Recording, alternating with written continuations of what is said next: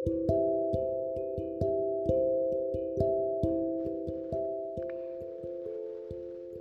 I think about this morning, what to say,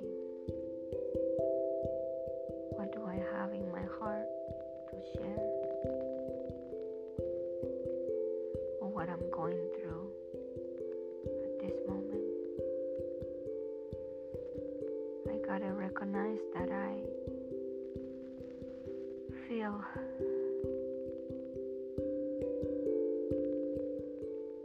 hopeful.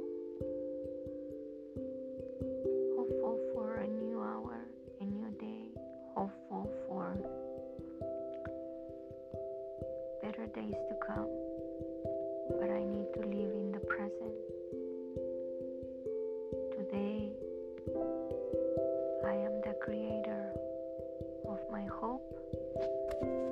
Today, I want to be present at work, at home, with people.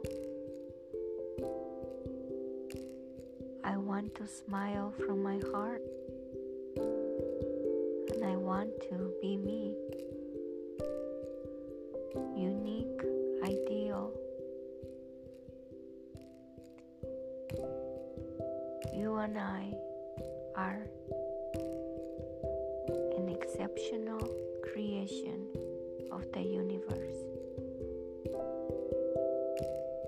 Think about that phrase an exceptional creation of the universe.